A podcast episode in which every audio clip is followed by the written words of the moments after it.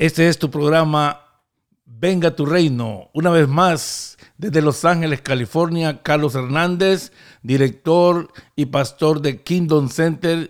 Un programa más con el maestro Osvaldo Rebolleda desde Argentina. Osvaldo, ¿cómo estás? Hola Carlos, ¿cómo te va? Desde Argentina para todo el mundo. Bendiciones, un placer poder compartir con ustedes. Claro, y vamos a compartir con el público, vamos a compartir con los amados hermanos, con los oyentes, tu nuevo libro, maestro, el nuevo libro tuyo titulado Valores del Reino. ¿Qué nos puedes comenzar diciendo acerca de eso? Bueno, el motivo por el cual determiné eh, escribir sobre esta enseñanza de los valores del reino eh, fue porque cuando nosotros conocemos a Dios y somos introducidos a la vida del reino, todos nuestros valores son trastocados. Eh, el mundo tiene valores que son muy diferentes a los valores que maneja Dios y creo que por eso valía la pena hacer una evaluación, por lo menos este, lo más profundo que se podía eh, dentro de este marco y dentro de este contexto, a, cosas que creo que son vitales que podamos cambiar. Es decir, debemos ser mudados de los valores limitados de este mundo y equivocados en muchos casos, porque la Biblia dice que nosotros éramos enemigos de Dios en nuestra mente. Por lo tanto, tenemos que tener en claro que muchos de los pensamientos, muchas de las evaluaciones, muchos de los valores que tenemos están equivocados. Entonces, ser mudados al reino de la luz implica este, cambiar los valores, cambiar este, la forma de ver la vida los valores sociales, los valores personales, este, en fin, esa fue la idea de este libro y creo que se logró. Qué bueno, maestro, y es refrescante porque esto es lo más nuevo que el Señor ha puesto en tu espíritu y tú estás compartiendo con los amados hermanos, con los oyentes. Tú dices en el libro que los valores están en el núcleo de nuestra personalidad, influenciados por la educación, la cultura y el entorno social en medio del cual hemos desarrollado nuestra vida. Ah, ¿Puedes desarrollar un poco más sobre ese pensamiento? Bueno, todos somos criados en un ámbito determinado, eh, tanto a nivel familiar como a nivel social. Es decir, las culturas cambian, por lo tanto los valores cambian. Es muy notorio el crecimiento y el desarrollo que puede tener una persona en una familia en China, eh, y una familia en Norteamérica. Es decir, ser nacido en un país diferente, con un idioma diferente, con una cultura diferente y con una educación que en la casa puede ser muy diferente.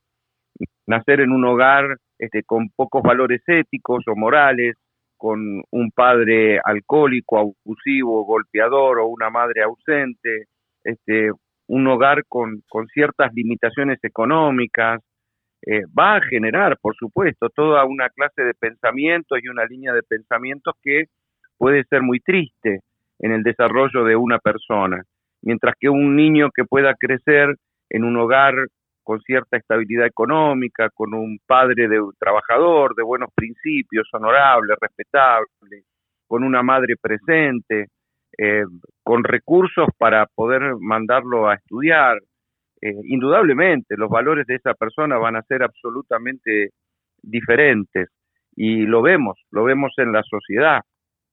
En una ocasión tuve que compartir un, mensaje, una campaña evangelística en, Buenos Aires, en un lugar bastante complejo, en una zona bastante carenciada, y recuerdo haber conocido un niño de nueve años que tenía ocho secuestros a mano armada.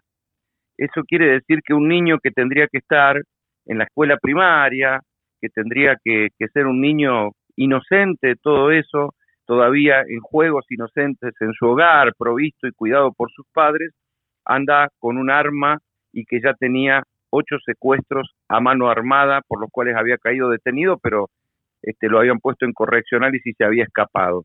Eh, es muy distinto el pensamiento que puede desarrollar. Y a nivel social, ocurre lo mismo. Los valores que se manejan en un país con creencias musulmanas o budistas o hinduistas es muy diferente a los valores que puede manejar una familia este, cristiana. Y, creo que eso es lo que tenemos que, que rever. Excelente, maestro Rebolleda. Amados oyentes, una vez más, venga tu reino, tu pazca, con la idea de traer claridad. Ya que estamos hablando de valores, uh, Rebolleda, maestro, la palabra valor tiene un significado en el latín valere, que significa fuerza o fortaleza, pero no estamos hablando solo del valor como de fortaleza, eh, oh, esta gente es bien valiente. ¿De qué estamos hablando entonces?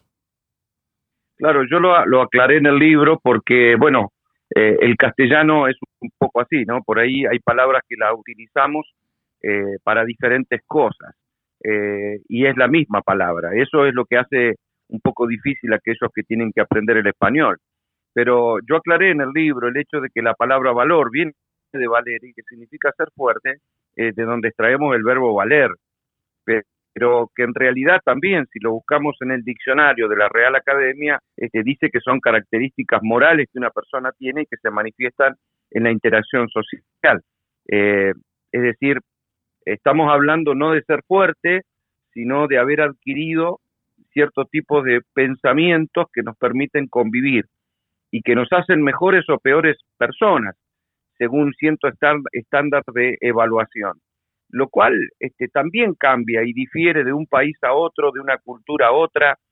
Eh, hay países donde están eh, desarrollando su vida con una economía muy magra y algunos bajo dictaduras militares y otros enviando niños o preparando niños para la guerra.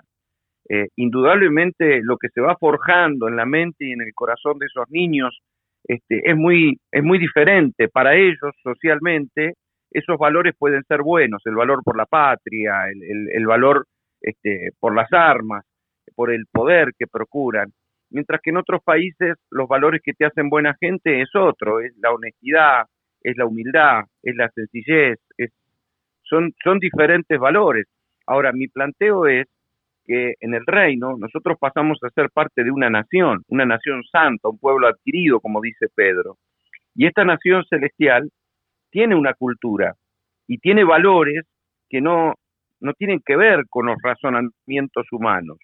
Porque hay, eh, o sea, cuando discutimos principios, los discutimos razonando a través de la educación y de lo que se nos fue impartido.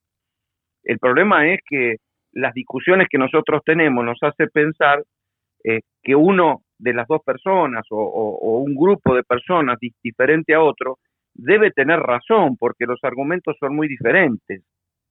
Ahora, según el reino, razón tenemos todos, porque la razón es el don del pensamiento que Dios nos ha dado, o sea, el hombre tiene raciocinio, por lo tanto todos podemos razonar. la diferencia con el reino es razonar a través de la verdad porque vos podés estar razonando y razonando mal. Ahora, razón tenés, porque tenés la capacidad de razonar.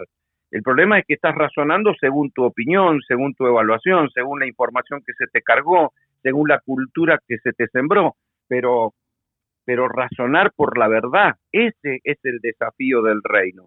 Saber que Dios no miente, que Él es la verdad encarnada, la verdad viva. Entonces, Ahí está la gran diferencia. La Biblia dice que el diablo es mentiroso y padre de la mentira. La cultura de los diferentes países, de todos los países, está impregnada, cuando digo de los países, hablo de, las ciudades, hablo de las familias, hablo de los entornos, este, hablo de los medios, eh, de las políticas que, que rigen a estos países, están impregnadas de mentiras de Satanás. Y estas mentiras ideológicas y estas mentiras que hoy en día están circulando el mundo, este, van acrecentando una presión de tinieblas sobre la iglesia misma, ¿no? Porque la iglesia tiene que sostener sus valores, no religiosos, sino espirituales, para poder pensar como Dios piensa y no como piensa el diablo. Excelente, maestro. Ah, amados oyentes, una vez más con el maestro Rebolleda. Eh, en el mes de mayo estuvimos hablando del reino revelado eh, ustedes pueden escuchar todos los podcasts del mes de mayo. Fue ah, específicamente acerca del libro El Reino Revelado. Este es un nuevo mes. Esto es algo nuevo, lo más nuevo del libro de, que Dios ha puesto en las manos del Señor. Ah, el Señor, mejor dicho, ha puesto en las manos del maestro Rebolleda.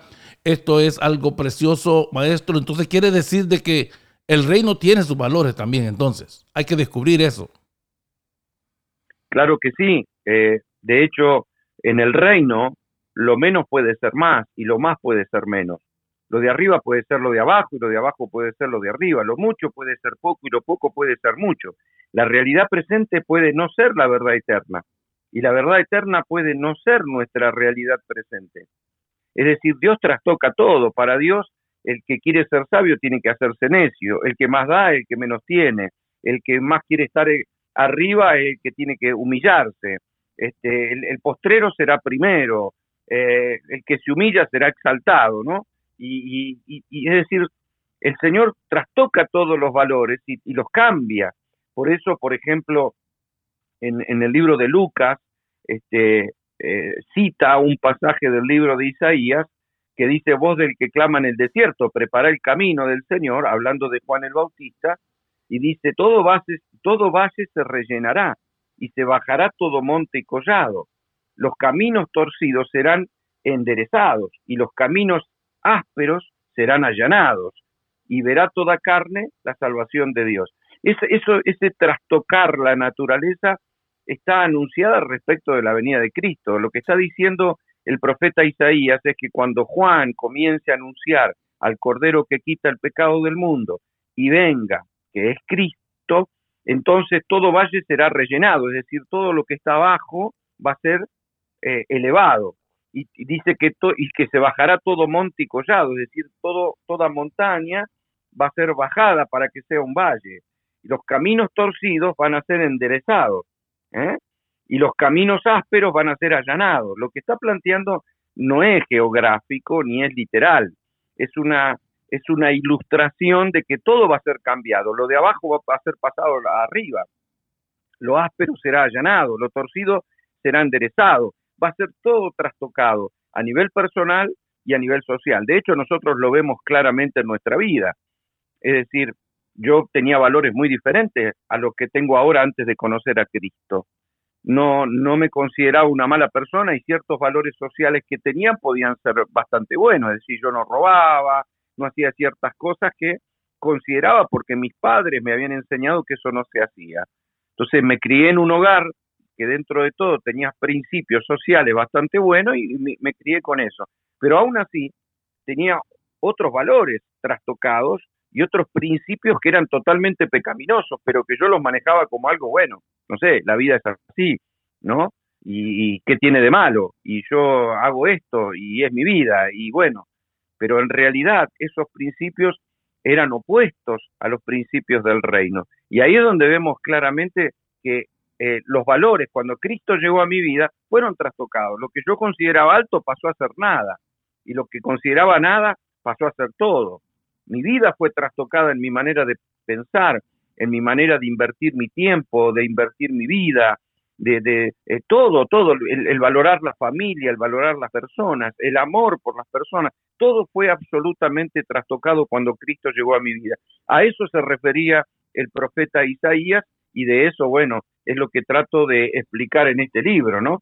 Que el mayor de nosotros será nuestro siervo, que no que no nos debemos regir como se rige el mundo, donde los gobernantes someten a las personas, sino que el que quiera este, ocupar un cargo de autoridad tendría que estar debajo y no arriba, es decir, es al revés, está como servidor. Jesús dijo, yo he venido a servir, no a ser servido. O sea, todo, todo un cambio de pensamiento, cómo Dios se va a acercar ni va a venir a servir, cuando nosotros estamos tratando de evitar servir y preferimos ser servidos. O sea, Él vino a trastocarlo todo. Y, bueno, esa es la idea, ¿no? De poder evaluar y decir, quiero pensar como Dios piensa y no como piensa el hombre. Ahí es, maestro, donde ese pasaje o ese proverbio donde dice que el camino de los justos es como la luz de un nuevo día que va en aumento hasta brillar en todo su esplendor. ¿Se puede usar ese proverbio en este pensamiento que estamos hablando? Sí, yo lo mencioné en el libro porque la luz tiene que ver con nuestra manera de pensar. La luz viene impartida a nosotros a través de la verdad. Por eso en el Salmo 119, verso 105 dice que la palabra es lámpara a nuestros pies y lumbrea nuestro camino. Y por eso Cristo cuando vino, siendo el verbo hecho carne, este se convirtió en la luz del mundo. Nosotros como portadores de la luz, es decir, portadores de la verdad, también nos volvemos la luz del mundo. Por lo tanto, la luz es sinónimo de la verdad.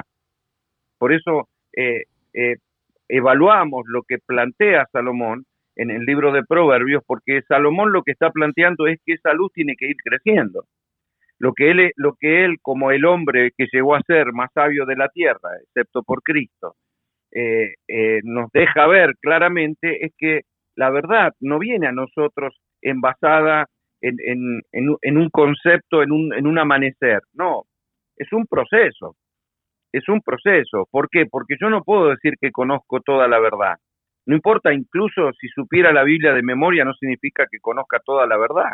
Conozco la Biblia o conozco la palabra, pero la verdad es la palabra revelada a mi vida. Entonces, vos mirá, el pueblo judío, los religiosos de la época de Jesús, tenían las escrituras se las sabían de memoria, pero no reconocieron la verdad cuando estuvo delante de ellos. Por eso quisieron matar la verdad. ¿Ve? Entonces, la verdad tiene, es algo que tiene que ser revelada a nuestra vida. Lo que plantea Salomón es que la verdad va creciendo, va creciendo nuestra vida en luz.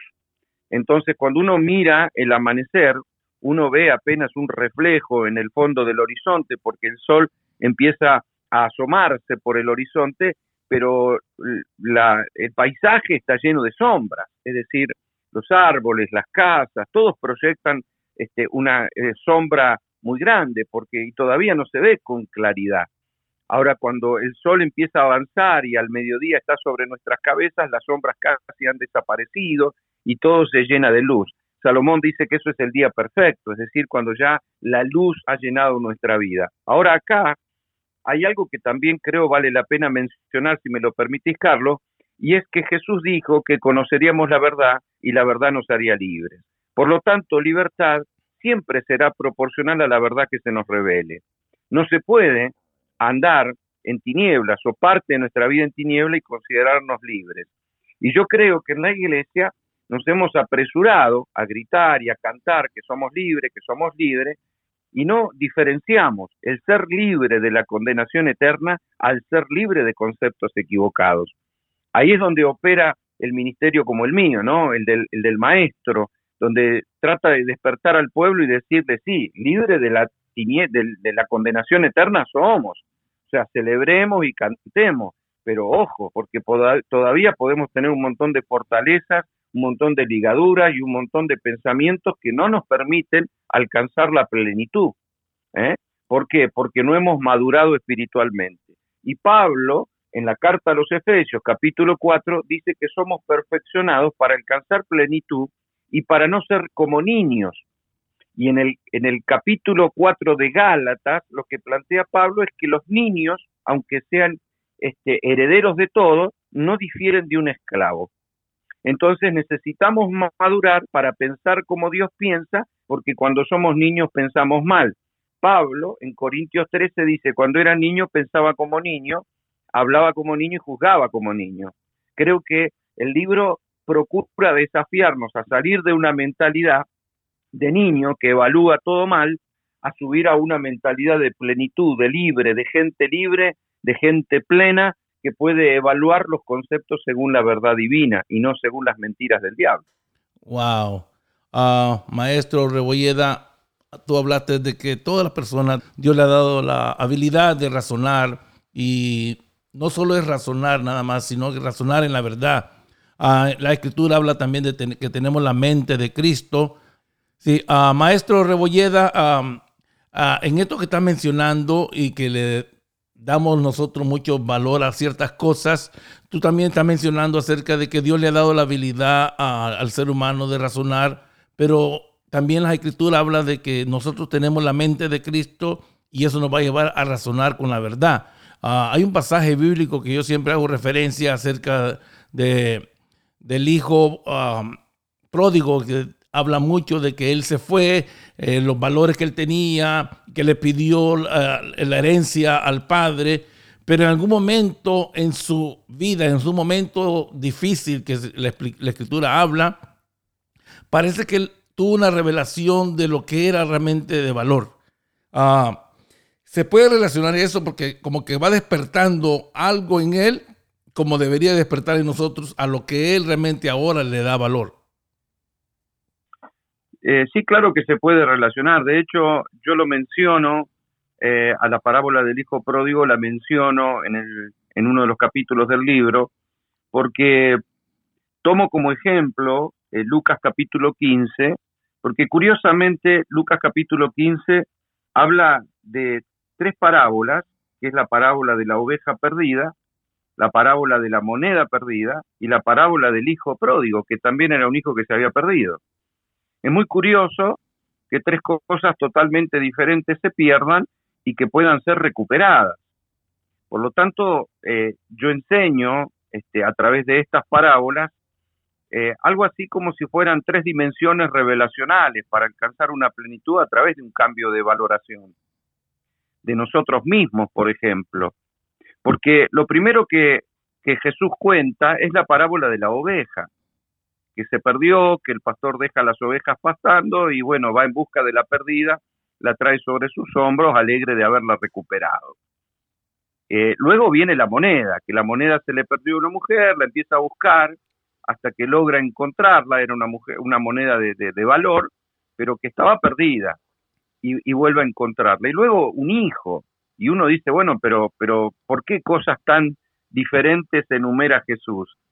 Bueno, las enumera diferentes primero para que podamos comprender el valor que Dios nos asigna, porque el buen pastor dejó todas las ovejas, pero fue en busca de esa que se había perdido, lo cual parece que no justificaría la acción, sin embargo, sí para él, la trae sobre sus hombros y la cuida. Eso, eso significa de que estábamos perdidos, pero él nos recuperó. Y podemos sentirnos seguros porque si estamos en manos del buen pastor, bueno, ya no nos faltará agua, ni nos faltará comida, ni, ni tendremos temor de la destrucción, ¿verdad? Del lobo por andar perdidos por ahí. Hay toda una enseñanza ahí pero es a ese nivel.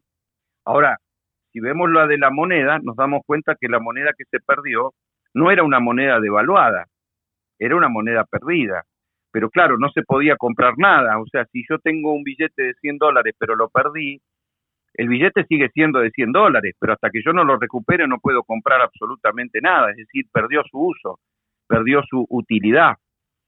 Y por otra parte tenemos a un hijo que siendo heredero de todo pide su parte y se va, malgasta toda su herencia y pierde su posición. Eh, y, no se dio cuenta que en realidad la posición que tenía con su padre y en la casa de su padre era más valiosa que todo el resto. Yo siempre digo en la enseñanza, ¿no? Creo que aquí hay tres niveles, que cuando llego a la iglesia puedo sentir que soy una oveja del buen pastor. Y por otra parte empiezo a descubrir los valores y darme cuenta de que yo este, yo era moneda perdida, pero, pero no moneda devaluada, es decir, tenía un valor, tenía dones, talentos, capacidades, solo que estaba perdido. Por lo tanto, es como que no servía para nada. Sin embargo, ahora recuperé mi propósito. Y luego Dios me lleva a más, haciéndome comprender que no solo era una oveja, no solo tenía un valor, sino que además soy hijo. Y como hijo me pone autoridad, me pone sandalia nueva, anillo nuevo, y me mete en la casa y no importa que malgasté lo que malgasté, eh, que hice mal lo que hice mal, sino que me vuelve a posicionar. ¿Por qué? Porque Dios me asigna un valor y trata de demostrarme a través de estas tres parábolas el valor que realmente tenemos, para que no nos quedemos en un nivel, sino que subamos al nivel de hijo, de hijo, de hijo dueño, de hijo amado, de hijo recuperado, de hijo con autoridad en el reino. Creo que estas tres parábolas hablan de los valores, del valor que Dios tiene sobre nosotros y del valor que nosotros debemos tener sobre nosotros mismos, porque en ciertos casos hay personas que se asignan poco valor y creo que eso también es muy malo. Ah, maestro Rebolleda, ah, tú mencionas algo bien ah, que hay que ponerle bastante concentración, porque fíjate de que nosotros de alguna manera u otra venimos de la iglesia tradicional, muchos en el catolicismo y otras personas que posiblemente todavía no han encontrado el valor en sí de lo que Dios ha declarado para sus vidas. Eh, hablas de, de, de estas tres pasajes bíblicos, pero a la misma vez cuando venimos a las congregaciones evangélicas, recibimos tantas cosas y las tenemos atesoradas y valoradas, que muchas veces no permitimos que venga una enseñanza a cambiar algo, a encontrar un valor diferente y las apretamos como que no las dejamos ir. Y tú usas algo referente como cuando una persona guarda celosamente una pieza de joyería que es de gran valor para ella pensando que es algo real y al final es fantasía. En realidad solo nos estamos mintiendo muchas veces. Qué difícil eso porque las cosas que nosotros guardamos tan celosamente, Pablo lo vivió también, pero cuando vino esa vida de reino a él, todo cambió. Todo, él, mismo dijo, lo que yo tenía por valor, ya no lo considero tanto, para mí es basura. ¿Por qué en las congregaciones hay ciertas cosas, ciertas liturgias que hemos recibido y que las guardamos con, como que fueran oro, como que fueran tesoro? Bueno, creo que más que nada por las tradiciones. Esa palabra es muy dura porque Jesús cuestionó muchísimo la tradición de los judíos que impedían que la verdad de Dios pudiera fluir. Y creo que este, es lo que ocurre hoy en día. Creo que, que cuando guardamos tradiciones que no son judaicas, pero, pero son evangélicas, eh, evidentemente no nos hace bien porque limitan la verdad. Es decir, cambiar el valor o, confundir la humildad con el, con el valor este, eh, nos hace muy mal. Es decir, eh, aquellos que se asignan poco valor creyendo que de esa manera son humildes, este, actúan mal. la Biblia dice que Dios pagó por nosotros más que todo el oro del mundo. Él dice que en, Marcos 8:36, que ¿qué le sirve al hombre ganar el mundo entero si pierde su alma? ¿Qué puede dar un hombre a cambio de su alma? Es decir, ¿cuánto crees que vale un alma? E, esa es, la, esa es el cuestionamiento que hace Jesús. ¿Quién puede pagar por su alma o comprar? No, no se puede. En, en Primera de Corintios 6:20 dice, ustedes fueron comprados por un alto precio, por tanto honren con sus cuerpos a Dios. O sea, nos está asignando un valor que nosotros no nos otorgábamos. Dice primera de Pedro 1.18, sabiendo que fuiste rescatado de vuestra vana manera de vivir, la cual recibiste de vuestro Padre, no con cosas corruptibles, como oro o plata, sino con la sangre preciosa de Cristo, como de un cordero sin mancha y sin contaminación. O sea, no te compraron con, con, simples billetes, ni con lingotes de oro, lo cual parecería que fuera de alta estima. En realidad no hubo capacidad de precio alguno, excepto la sangre preciosa de Cristo para comprarnos. Entonces tenemos que evaluar y acrecentar nuestro valor, darnos cuenta que somos hijos amados del Señor y que nuestro valor no está en los valores que el mundo asigna a las cosas. En el mundo una gente, una persona tiene valor por un poder político, porque es famoso, porque es millonario, eh, porque es exitoso en algo, y eso es lo que hace que la gente tenga determinado valor. Entonces, de pronto, si, si alguien se le da por secuestrar a Brad Pitt, segundo seguro que habría una revolución en el mundo entero por su secuestro, y ojalá jamás pase. Ahora, si secuestran a cualquier persona en un barrio perdido de ahí, eh, de cualquier lado, y es muy, es muy probable que nadie no salga ni en los diarios.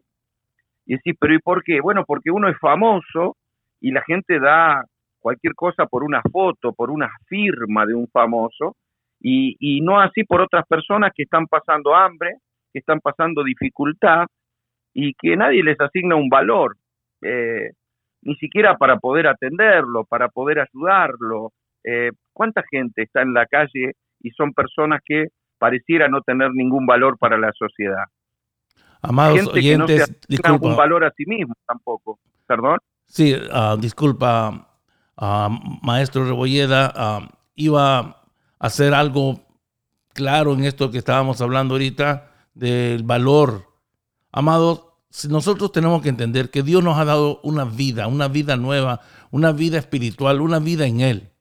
Y eso es una vida eterna en Él. Y tenemos que entender, entender esto ah, para irnos deshaciendo de los valores falsos que hemos guardado por mucho tiempo lo mismo que está diciendo ahorita el maestro Rebolleda. Eh, se considera de valor elevado a un humano en el poder y eso no es así. Eso no debe de ser así, especialmente entre los hijos de Dios. Ah, Jesucristo dijo que los reyes de las naciones oprimen a sus súbditos y los ejercen autoridad sobre ellos, se llaman a sí mismos benefactores. Que no sea entre nosotros así. Más bien tú dices en el libro, y lo mencionas del pasaje bíblico de Lucas, que el mayor debe comportarse como el menor y el que el que manda como el que sirve. Ah, no hay dudas que en el reino no considera el valor como nosotros lo hemos visto hasta ahorita. El poder no es enseñorearnos, el poder es para servir. Esto es algo que en la sociedad actual pareciera no encajar. Eso es lo que estamos viviendo. Estamos viendo gobiernos ah, posiblemente eh, viviendo de una vida, dándole una vida al pueblo oprimida, ah, viviendo una vida de que no son los valores, porque los valores del reino promueven paz, promueven buena voluntad entre las personas, porque van de acuerdo a los propósitos de Dios. Ah, así de que yo quiero que ustedes pongan atención a este mensaje de los valores del reino, porque los valores del reino son diferentes a lo que la sociedad entiende, a lo que la sociedad vive. Debemos de buscar qué es lo que Dios nos ha regalado en su palabra, nos ha regalado en esta vida nueva. No son los mismos valores. El maestro Rebolleda decía, lo que para mí era valoroso antes no tiene sentido. Los valores del reino vienen y vienen a tomar un lugar en nuestras vidas y entre más vayamos descubriendo, más la luz va avanzando. Maestro Rebolleda, ¿por qué se nos cuesta a nosotros dejar ir. Tú dijiste esto que por las tradiciones y por muchas cosas, pero hay algo más porque parece que está bien arraigado en el alma de nosotros y todavía le seguimos dando valores a ciertas cosas que ya deberían de haber salido de nuestras vidas. Bueno, sí. Eh, a ver, cuando hemos sido sembrados durante años con pensamientos, eh, es mucho más difícil arrancar lo que creció de esa siembra que poder sembrar en la mente de un niño. Es decir, un niño uno le puede sembrar el idioma que quiere y lo aprende fácilmente, no importa eh, que nació en China y aprende el mandarín. Cuando uno mira escribir eh, un chino, uno considera que esas letras y esa escritura es algo imposible de alcanzar para uno, es algo dificultoso. Sin embargo, un niño chino lo aprende como una dinámica de vida absolutamente normal. Él sabe escribir así. Tal vez no sabe hablar inglés o no sabe hablar español o no sabe hablar alemán, pero para él en su dinámica de vida fue totalmente natural haber aprendido ese idioma. Sin embargo, cuando lleva 30 años, 40 años viviendo en China y escribiendo y hablando así, le resulta muy difícil aprender otro idioma. Lo mismo nos pasa a nosotros. ¿Por qué? Porque es más difícil reaprender que aprender de entrada, por primera vez, teniendo nuestra mente y nuestro corazón como un lienzo. Por eso Dios eh, exalta y exhorta a, su pueblo eh, la importancia de educar y de, de, sembrar en los niños los principios del reino que sean correctos. Por eso creo que entender los valores es clave para transmitírselo a los niños y que no les cueste tanto a ellos comprender algunas cosas que tal vez nos costó demasiado a nosotros comprender. La verdad es que Isaías dijo, en el capítulo 55, verso 8, que mis caminos, o sea, hablando del Señor, ¿verdad? Dice, mis caminos no son vuestros caminos, ni mis pensamientos vuestros pensamientos. Como son más altos los cielos que la tierra, así son mis caminos más altos que vuestros caminos y mis pensamientos más que vuestros pensamientos. Y Dios no va a bajar para pensar como nosotros. Él quiere elevarnos para que nosotros pensemos como Él. Entonces ahí está la importancia de la palabra y la importancia de la humildad. La palabra humildad viene de la palabra humilita, que es de donde sale la palabra humus, que es, es la tierra negra, esa tierra fértil que se encuentra en el campo o en los jardines o que a veces la venden en los viveros porque es una tierra muy fértil y muy rica para poder ser sembrada. Eh, la humildad tiene que ver con eso, es la raíz de todas las virtudes, es, la capacidad de poder ser sembrado con un pensamiento y tener eh, esa, ese, ese don de poder fructificar rápidamente, ser fértil para la verdad de Dios. Entonces Dios quiere sembrarnos sus principios y sus valores y que nosotros tengamos la humildad de renunciar rápidamente a lo que creíamos que era de determinada manera y adoptar con toda confianza, de eso se trata la fe. La fe es la confianza de agarrarme de un pensamiento de Dios sabiendo que esta es la verdad y renunciar a un pensamiento mío aunque yo haya creído que la verdad era la que yo acunaba durante muchos años.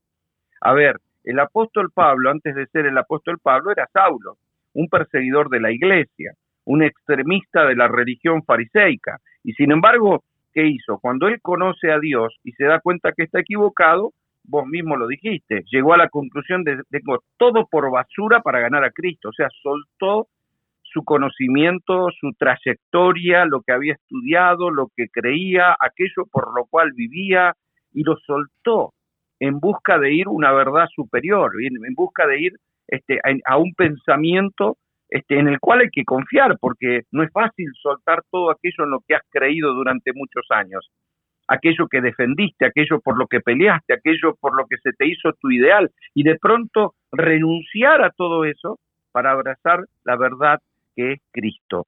Puede sonar más fácil de lo que es, y muchas personas, bueno, les cuesta, les cuesta soltar los principios, los valores que han adquirido en la vida y, poder adoptar los valores del reino. Pero es una cuestión bastante lógica. Excelente, amados oyentes. Este es tu programa. Este es el podcast Venga tu Reino. Ah, hace poco acabamos de terminar en el mes de mayo, y esto lo digo por si no has escuchado la, en secuencia las enseñanzas con el maestro Rebolleda, que es el pastor y director de las escuelas Eje, eh, que son dadas mundialmente en todo, en todas partes donde hemos tenido la oportunidad de escuchar al maestro Rebolleda en Honduras, en México, aquí en Estados Unidos, en España, en Chile, en muchos otros lugares.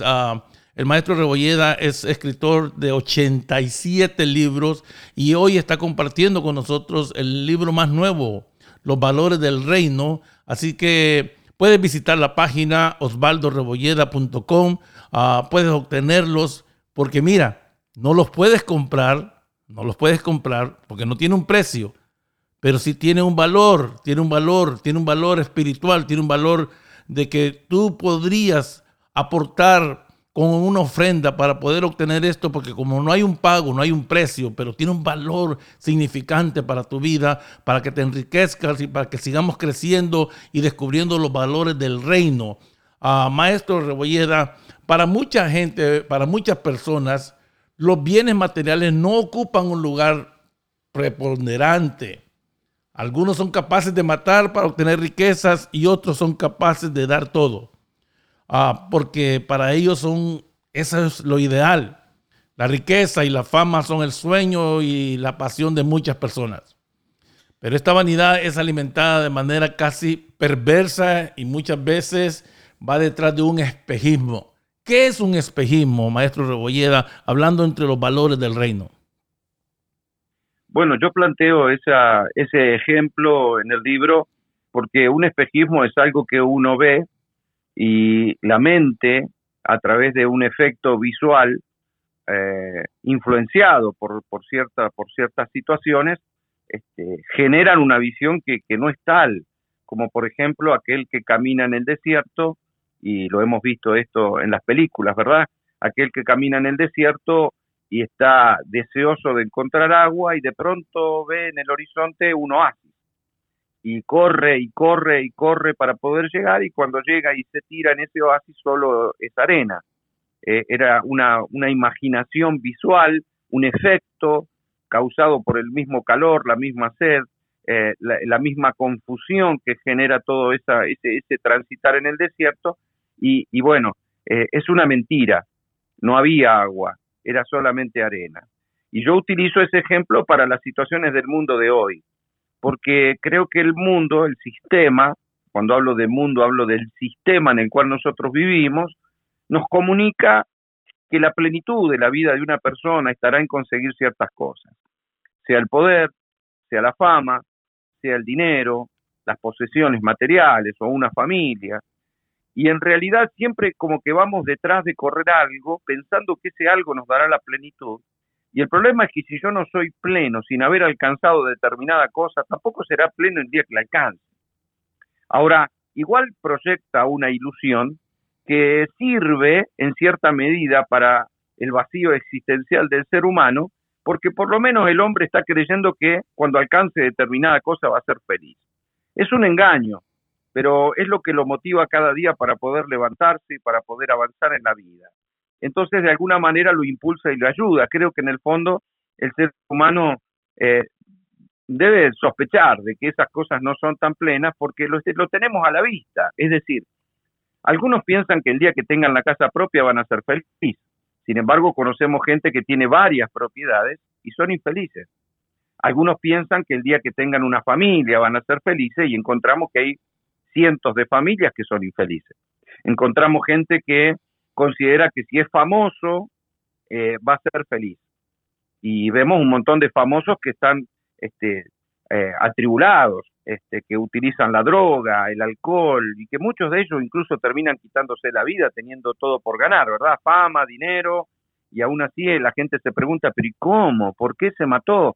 Es que en realidad no hay nada peor que llegar a ese oasis, porque genera una gran frustración. Cuando uno persigue un ideal, por lo menos tiene la ilusión, lo cual es una mentira, de que cuando lo alcance me voy a saciar. El problema es que cuando ellos alcanzaron fama, dinero y todo lo que el mundo anhela y aún así siguen vacíos, se, se genera en sus vidas una gran frustración, porque se dan cuenta de que fueron, fueron engañados, ¿no? El que alcanza poder, sí, siente que tiene mucha gente a, a, sus pies, pero en definitiva sigue buscando más poder y entonces sigue, sigue actuando con corrupción sigue obsesionado y mueren obsesionados sin lograr disfrutar la vida porque quieren más poder, pero en realidad piensan que cierto nivel de poder les va a dar satisfacción y no es verdad. Son todos espejismos que presenta este mundo, son engaños que la gente lo tiene a la vista y lo debería ver porque, porque a ver, cuando miramos una estrella de Hollywood, después de muchos años de hacer muchas películas, de tener 600, 700, 800 millones en su cuenta bancaria, y, lo vemos haciéndose cirugías tratando de poder prevalecer, porque eh, tratan de seguir vigentes, están desconformes con ellos mismos, caen en vicios, caen eh, en tratamientos para tratar de dejar el alcohol o dejar la droga. Nos damos cuenta, es, es evidente y es claro que sus millones y su fama y su reconocimiento y que le pidan autógrafos y fotos no lo hace feliz. No, le puede dar cierta satisfacción, pero le produce un gran vacío en su corazón porque se dio cuenta que todo eso no lo hizo llegar a ningún lado, solo fue un espejismo. Y la gente creo que lo sabe, pero aún así se sigue mintiendo porque es mejor tener una, una mentira que te proyecte una meta y no vivir en la frustración de creer que no hay ninguna meta. Y todo eso se produce por la ausencia de Dios, porque cuando vos tenés a Dios, este, todo lo que alcances en la vida suma, pero la plenitud ya la tengo antes de avanzar. Yo soy pleno porque tengo a Cristo en mi corazón. Después tendré casa, tendré dos, tendré tres, tendré fama, tendré este, lo que sea que venga sobre mi vida, no puede modificar, no puede más que sumar algo si quiero al disfrute de la vida, la plenitud que ya tengo en Cristo, con cosas o sin cosas. Maestro Rebolleda, es importante esto y de aclararlo porque cualquier persona que ahorita mismo empezar a escuchar, pareciera de que como que nosotros estamos hablando como que tener bienes es en contra de lo que la palabra enseña. Aún mismo yo lo he vivido en ciertos familiares conmigo. Ah, hay comentarios que pueden hacerse dentro de las congregaciones de que el pasaje bíblico, que las riquezas te pueden llevar y todas esas cosas, que el amor al dinero es la raíz de todos los males porque la, la escritura lo dice. No estamos hablando que no te, no te mejora una calidad de vida, porque no estamos en contra, porque la Biblia habla mucho más de riqueza que, que lo mismo de salvación. Lo que tú estás hablando es que tener bienes y no tener a Dios solo produce realmente un irremediable fracaso, ¿verdad? Exactamente, por eso digo que todo lo demás suma. Eh, el libro de Eclesiastés dice que el dinero sirve para todo, ¿Cómo no va a mejorar nuestra calidad de vida? Por supuesto que la mejora, porque tengo una mejor casa, porque tengo mejor tecnología, porque tengo un mejor vehículo para viajar y pasear con mi familia, porque puedo dar mejor salud, porque puedo... Eh, todo, todo eso suma sobre nuestra vida. Eh, es mucho mejor vivir en una hermosa casa con todas las comodidades que vivir en una carpita en, en la calle. todo eso te lo da el dinero. El, dinero no es malo, por eso la Biblia habla tanto de que alcancemos recursos. Cuando dice que el amor al dinero es la raíz de todos los males, no dice que el dinero es la raíz de todos los males. El dinero mal usado puede ser. ¿Por qué? Porque eh, el amor al dinero es una mala conexión, nada más. O sea, yo no puedo amar lo que me va a resultar absolutamente infiel. El dinero es infiel por naturaleza, no le pertenece a nadie. Lo codician todos, no importa lo que hagas por tenerlo, no importa cuánto trabajes, no importa cuánto te esfuerces. El día que, no sé, tuviste un gasto que no esperabas, el dinero se fue con otro sin despedirse. Y si estás enamorado del dinero, te va a traer amargura y lo vas a tratar de recuperar. ¿eh? Entonces no hay nada peor que una persona enamorada de alguien infiel. Entonces, ¿qué dice el Señor? Si amas el dinero, estás mal conectado. El dinero tiene que ser tu siervo, está para servirte, no para enamorarte de él. Porque si te enamoras de él, lo vas a hacer cualquier cosa por tenerla, porque el amor todo lo puede, todo lo sufre, todo lo espera, todo lo soporta, y eso es muy perverso si hablamos de dinero. Entonces, el dinero está para servirnos, y todo eso suma nuestra vida, no está mal. Lo que digo es, si yo no tengo plenitud con Cristo, no, por más que tenga dinero, el dinero no me va a dar plenitud, me puede dar placeres. Y un placer puede ser que alguien te invite a una fiesta, el que le gusta esas cosas dice, bueno, me invitaron a una fiesta, entonces va, se va la mujer, se va a la peluquería, se compra un vestido, se compra zapatos, el hombre se compra un traje, se preparan y la fiesta dura apenas unas horas. Y después de unas horas los vemos volver con, con, con su vestido desalineado, con, con el, este, con la resaca de haber tomado de más y se terminó la fiesta y te sacaste una foto, te reíste un rato y por un momento te olvidaste de algunas realidades, pero al otro día volvés a recuperar la normalidad. Y si te compraste un auto, eh, hay un gran placer en comprarte un auto nuevo, de disfrutar, dar una vuelta, pasear, pero al poco tiempo solo será tu auto y vas a mirar otro que te guste un poco más que ese y vas a pasear, pero no te dará mucha más satisfacción que dar una simple vuelta y el que no lo tiene te verá pasar y dirá, ¿cómo me gustaría tener ese auto? Si lo tuviera sería feliz. Y vos que ya lo tenés, no lo considerás tal cosa. Así es la vida. Así es la vida. La gente, eh, ¿por qué tenemos un mundo consumista? Porque todos quieren, quieren tener algo mejor, buscando de alguna manera un cierto grado de plenitud. Y yo digo, nada de eso te da plenitud. Te puede dar un mejor estándar de vida y es agradable. Yo siempre digo, si voy a llorar, es mejor llorar en una Ferrari y no en una bicicleta. O sea, si voy a, si voy a estar mal, eh, pero tengo a Dios, prefiero estar, eh, tener a Dios y con, un buen pasar que con un mal pasar. Yo no tengo problema con eso. Pero, pero ojo, pongamos las cosas en su justo valor. Prefiero no tener nada y tenerlo a Cristo que tener todo y no tener a Cristo. ¿eh? Porque sin Cristo no hay nada. Entonces, si yo tengo todo lo demás, sumará sobre mi vida. Y de eso es lo que nosotros debemos reflexionar, porque mucha gente por dinero es capaz de hacer cualquier cosa, ¿eh?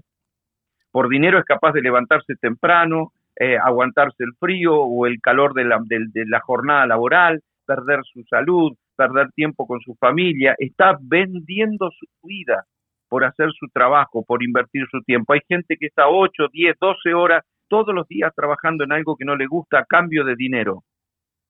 Y cuando alguien le pide de ir a la iglesia o de buscar al Señor, no tengo tiempo.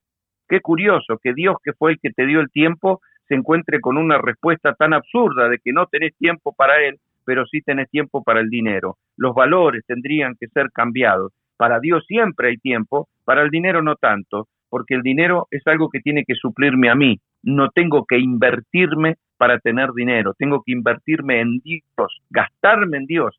Es una buena decisión y una decisión sabia, pero no por dinero. Excelente, amados oyentes, tu programa Venga tu Reino con el maestro Osvaldo Rebolleda. Ah, maestro, ¿qué de los hijos de Dios que estamos en las casas, en las congregaciones? Y tú mencionas algo de esto y vamos a hacerlo bien pauseado para poderlo comprender y que podamos expander un poco más abrir, ensanchar todavía nuestro pensamiento, la revelación que Dios nos ha dado cuando Él dijo, más buscar primeramente el reino de Dios y su justicia y todo lo demás va a ser añadido, va a ser agregado, va a sumar, como dices tú en la palabra que acabas de compartir. Pero hay muchas personas en las congregaciones que nos sentimos y tú mencionas algo así en el, con relación al Salmo 73 y mencionas a Asaf, mucha gente se siente así, como que el impío está prosperando más, Lo podemos ver en un pasaje bíblico también que mencionamos del hijo pródigo, el hijo mayor que se queda en casa, pero que realmente no ha descubierto el valor de estar en casa, el valor de, lo que el padre le ha dado, que no lo puede ver. Eh, muchas de esas personas estamos en las congregaciones y vemos al impío crecer y lo vemos prosperar. Eh, me gustó que tú lo mencionaste eso porque hay muchas personas que estamos encerrados en esos pensamientos. Bueno, es porque todavía no cambió sus valores. La gente a veces piensa que el solo hecho de, de creer en Dios o de tener a Dios, entonces ahora voy a prosperar y voy a alcanzar lo que tanto he perseguido. Ahí lo que vos te das cuenta es que esa persona no cambió sus valores, solo que ahora conoce a Dios. Entonces quiere usar a Dios para poder alcanzar ese espejismo. Es lo mismo, o sea, no cambió sus valores, sino que sumó a Dios a su vida. Entonces, como persiguió tener, persiguió la casa propia, persiguió la prosperidad o persiguió la fama, y no lo logró. Ahora conoció a Dios, entonces suma a Dios a su vida y lo primero que piensa es, dice, ahora sí, con Dios voy a poder conseguir lo que tanto he buscado. Y se equivocan, se equivocan porque Dios nunca será el impulso para que alcances algo, Él es la razón y el motivo de todo. Dios no va a permitir que tu disfrute por las cosas sea más grande que tu disfrute por Él. Porque ahí, ahí es donde está el hecho de que nosotros podamos comprender que el mayor disfrute para nosotros es Dios y tener comunión con Él. Esa, ese es el mayor disfrute que nosotros podemos tener, ese es nuestro deleite. ¿Eh? como cristianos.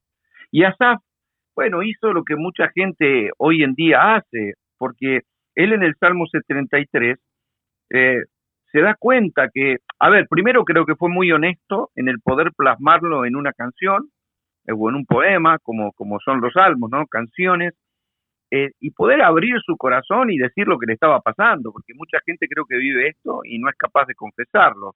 Pero, pero él llega a la conclusión de que ciertamente eh, se habían deslizado sus pies y se dio cuenta que, había resbalado en esto. Eh, bueno, lo dice en el Salmo de esta manera, ¿no? En cuanto a mí, casi se deslizaron mis pies, por poco resbalaron mis pasos, porque tuve envidia de los arrogantes, viendo la prosperidad de los impíos.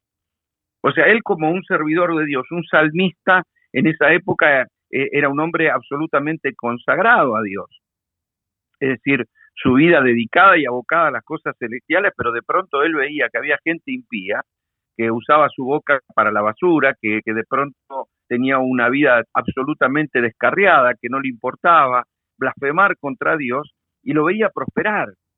Y, y, nos pasa hoy en día aquí, nosotros podemos ser una persona honesta, de trabajo, que nos cuesta pagar las cuentas, que, que no nos está sobrando cuando en realidad tenemos buenos deseos, y que si tuviéramos recursos los usaríamos para el reino, y de pronto ves un narcotraficante este, que te enterás que es millonario vendiendo droga. Pero esa es la injusticia de un mundo eh, que, por cierto, es muy desparejo y que nos hace muy mal. Por eso yo menciono en el libro eh, esa disparidad que hay en este mundo, en donde algunos personajes, no haciendo algo necesariamente malo, yo menciono a Cristiano Ronaldo, a Tiger Woods, o a Floyd Mayweather, que superaron en sus cuentas los mil millones de dólares, pero no lo hago como crítica.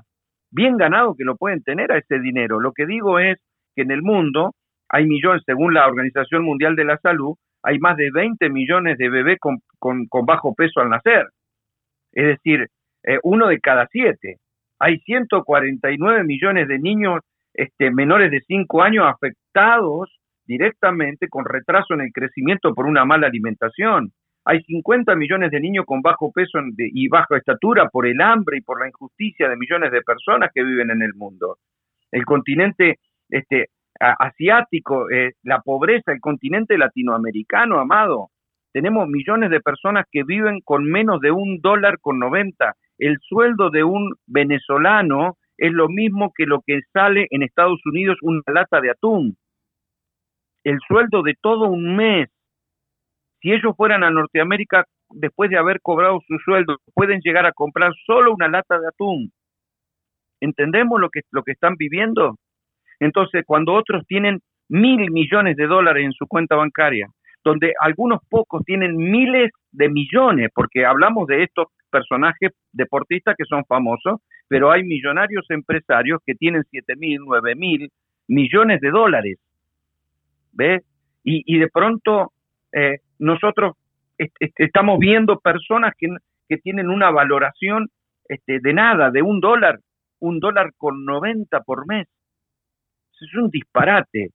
Entonces, claro, Asaf ve todo eso y dice, yo soy, yo soy cristiano. Eh, bueno, en ese caso todavía no es que había venido Cristo, pero él creía en Dios eh, y guardaba la ley y, vio la prosperidad de los impíos y entonces se dio cuenta y, y, analizó, se llenó de amargura mi alma, dice, en mi corazón sentía punzadas, era tan torpe que no entendía, era como una mula bestia de, de, carga que no me daba cuenta. Empieza a analizar su vida y luego dice, se puso a pensar cuál era el fin de ellos y cuál era su propio fin. Algo así como la historia que Jesús contó del rico y Lázaro, ¿no? O sea, el rico al final fue al infierno y Lázaro fue al seno de Abraham, donde fue preservado para salvación. En otras palabras, cuando nos ponemos a pensar que con Cristo lo tenemos todo, que con Cristo hay, hay cristianos que ganan un dólar por mes este, y hay otros que no son cristianos y tienen mil millones, pero en definitiva no puede el, que gana poco entrar en amargura eh, porque nuestro fin es mucho mejor y eso es lo que plantea Asaf. Él llega a decir algo que me parece extraordinario, precioso, eh, cuando él plantea a quién tengo en la vida sino a ti, nada deseo en la vida sino a ti. Fuera de ti, nada deseo en la tierra. Y eso es una valoración muy maravillosa que Asaf nos enseña. Excelente, amados oyentes, tu podcast, venga tu reino con el maestro Rebolleda. Yo soy Carlos Hernández, pastor y director de Kingdom Center aquí en la ciudad de Los Ángeles. El maestro Rebolleda está en Argentina. Ah, ustedes pueden obtener los libros de él en la página gratuitamente, gratis. Ah, el Señor Jesucristo, Maestro, dijo, donde está vuestro tesoro, ahí está también tu corazón. Eso es una expresión a qué le damos valor nosotros cuando venimos a esta vida del reino. Hace poco terminamos el reino revelado y cuando entramos a esta nueva etapa, en este mes nuevo, con este nuevo libro, los valores del reino, esa es una cita bíblica que deberíamos de ponerle mucho más profundidad. ¿A qué le damos valor nosotros los hijos de Dios? Debe ser muy importante qué está en nuestro corazón, qué estamos atesorando, porque al final sabemos de que sin Él nada de esto sirve. Por favor, maestro, ah, expande un poco más porque nos esforzamos bastante por cosas que realmente al final nos damos cuenta que no está ahí el éxito. Claro que no, y, a ver, una vez más quiero reiterar el hecho de que trabajar todos tenemos que trabajar y anhelar una vida mejor en, en, confort este, o en bienes materiales, no tiene nada de malo, siempre y cuando no se convierta eso en nuestro tesoro. Es decir, los valores tienen que ser cambiados. Eh, a veces los seres humanos valoramos la salud después que la perdimos, valoramos la familia después que perdimos a un ser querido, eh, valoramos cosas que nos damos cuenta que la teníamos en la vida y que nos damos cuenta cuando la perdimos, porque en realidad estamos más enfocados en lo que queremos obtener que en lo que ya tenemos. Y ese es el error. Si ya tengo a Cristo, ese es mi mayor valor y ahí es donde, donde tiene que haber este, un, gran deleite por nuestro Señor. A ver, este, la grandeza del alma del ser humano está en aquello en lo que nosotros podemos deleitarnos. Y creo que lo que Dios está pretendiendo es que nosotros podamos deleitarnos en Él. Ese es lo que más desea Dios de nuestra vida, que podamos deleitarnos en el Señor. Y, el, y nuestro deleite sea Él por sobre todas las cosas. Entonces, un cristiano que logra ser pleno y que disfruta al Señor, podrá tener cosas, pero todas esas cosas simplemente sumarán. No deben ser nuestro tesoro. Jesús dijo que no podíamos servir a dos señores, a Dios y a las riquezas. Es decir, nuestro Señor es uno solo, por eso Él plantea un orden de valores. Primero el reino. Busca el reino de Dios y su justicia y todo lo demás te será dado porque Dios no tiene problema con dar. Mirá, cuando Salomón le dice al Señor, dame corazón entendido, el Señor lo convierte en el hombre más rico de la tierra. Pero Salomón no se lo había pedido. ¿Ve? O sea, Salomón nunca le dijo, quiero riquezas, honra, o gloria. Le dijo, quiero corazón entendido. Lo que Dios está diciendo, si tu corazón es entendido, si la luz ha crecido en tu vida, si estás basado en la verdad, si tus valores son correctos, no tengo problema con darte, porque sé que lo mucho nunca te va a mover de tu eje. Pero si de pronto tus valores están mal, si tu corazón te engaña, si, si le das valor a lo que no debe, a lo que no debe tener tanto valor para tu vida, si te convertiste en un egoísta que en lugar de dar te gusta solo recibir, entonces automáticamente eh, Dios dice no, no te puedo seguir soltando cosas, no porque no quiero, sino porque tus valores están equivocados. Y es muy peligroso darle cosas a alguien que tiene valores equivocados. Yo escuchaba hace un tiempo atrás a un reconocido deportista aquí en Argentina, este, que por cierto ya ha terminado su carrera, pero que terminó con una excelente posición económica, es un hombre millonario, y le preguntaron por qué sus hijos estaban trabajando en lugares comunes. Y él dijo que él tenía que enseñarle ante todo a sus hijos valores, que él quería que sus hijos aprendan que comprarse un auto implicaba un esfuerzo, que si él simplemente le daba todo a sus hijos, iba a tener hijos con todos, pero hijos sin valores. Y él dijo, prefiero tener hijos que tengan valores antes que tengan de tener hijos que tengan cosas. Yo tener cosas no me parece tan trascendente como tener valores y eso es lo que le quiero dar a mis hijos. Ese deportista eh, eh, es muy reconocido aquí y lo fue a nivel mundial. ¿eh? Fue Gabriel Batistuta, un goleador de la selección argentina. Ese fue su planteo.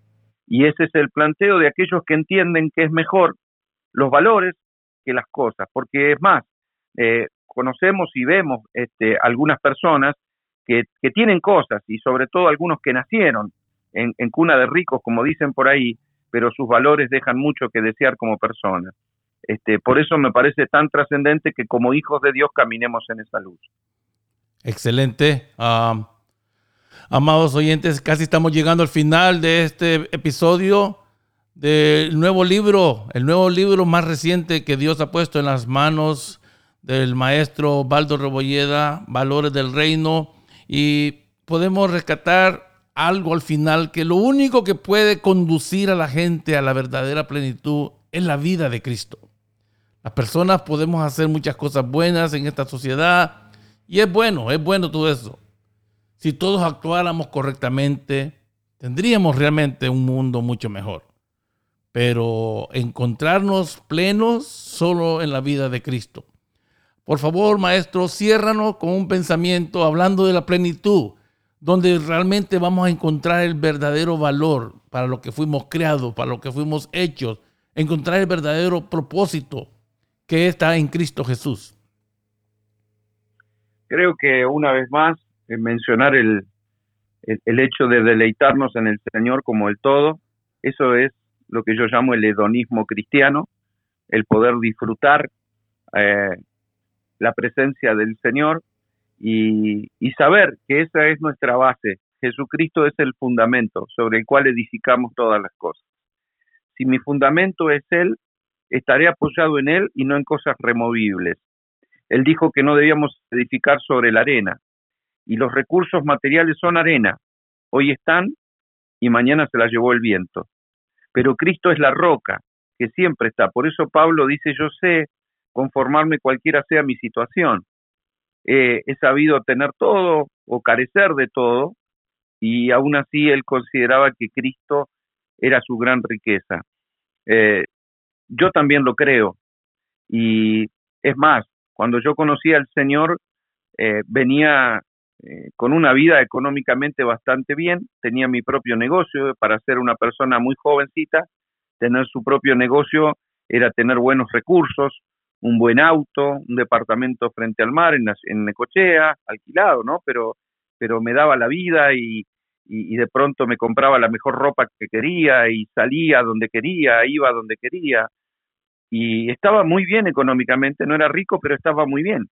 Cuando conozco al Señor, en un momento determinado y a los pocos meses de conocerlo, Dios me dice, quiero que vendas todo y te quedes sin nada y vas a trabajar para mí tiempo completo. Así que solo me quedé con la ropa que tenía, vendí absolutamente todo y me fui, me mudé de ciudad y me fui a Buenos Aires a predicar este, con, una muda de ropa y con aquellas cosas que me quedaron y no tenía dinero ni para comprarme un libro, pero lo tenía Cristo. Y aprendí poco a poco a valorar eh, lo que Dios me iba dando y cómo Dios me iba sosteniendo de una manera diferente. No digo que esto lo haga con todos, digo que lo he tenido que aprender y tal vez lo hizo conmigo no por una virtud, sino justamente por una necesidad de tener que aprender esto como comunicador de la palabra. Y ahora puedo decir que llevo muchos años sirviendo a Dios y que nunca me ha faltado nada y que me siento un hombre rico, eh, rico por tenerlo a Cristo, porque si lo tengo a Él sé que lo tengo todo.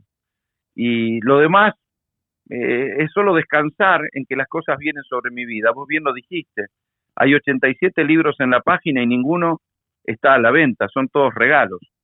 No creo que una persona trabaje tantas cientos de horas en su vida, porque cada libro tiene muchas horas de trabajo, y, que alguien invierta tanto, tanto trabajo para comunicar una verdad y que no pretende sacar un rédito de eso a menos que el rédito ya lo tenga y que solo esté procurando compartir con otros lo que es una plenitud para uno.